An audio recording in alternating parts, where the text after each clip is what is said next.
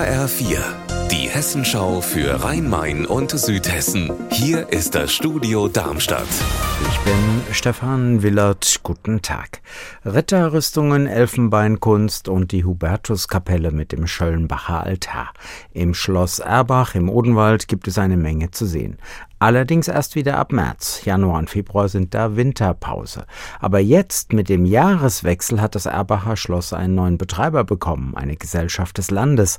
HR-Reporterin Stefanie Hofmann im Odenwald. Was steckt dahinter? Der Betreiber des Schlosses ist auch gleichzeitig jetzt der Besitzer des Schlosses, nämlich die staatlichen Schlösser und Gärten in Hessen. Man hatte zuletzt untersucht, wie das Schloss produktiver geführt werden kann und dann entschieden, dass das mit der bisherigen Betriebsgesellschaft Schloss Erbach nicht optimal war. Für die Mitarbeiterinnen und Mitarbeiter des Schlosses soll sich allerdings nichts ändern und ab März können dann auch wieder Besucherinnen und Besucher die Ausstellung anschauen. In der Landeshauptstadt haben die Parteien im Stadtparlament lange gebraucht, bis sie sich neu sortiert hatten nach der letzten Kommunalwahl. Seit einem halben Jahr nun gibt es in Wiesbaden ein in Hessen seltenes Mitte-Links-Bündnis mit Grünen, SPD, Linken und Volt. HR-Reporterin Andrea Bonhagen in Wiesbaden, wie läuft das jetzt?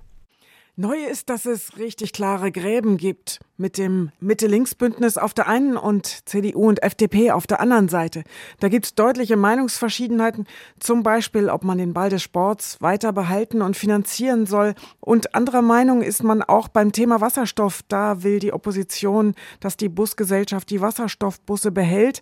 Das soll aber nicht möglich sein. Und vor welchen Aufgaben steht die politische Kooperation in Wiesbaden jetzt? Klar ist, der Busverkehr muss ausgebaut werden. Und dann steht die Großstadt Wiesbaden vor der Frage, ob sie weiter wachsen soll. Also soll man das große, große Ostfeld bauen, trotz der Sorgen um die Frischluft, trotz mehr Verkehr.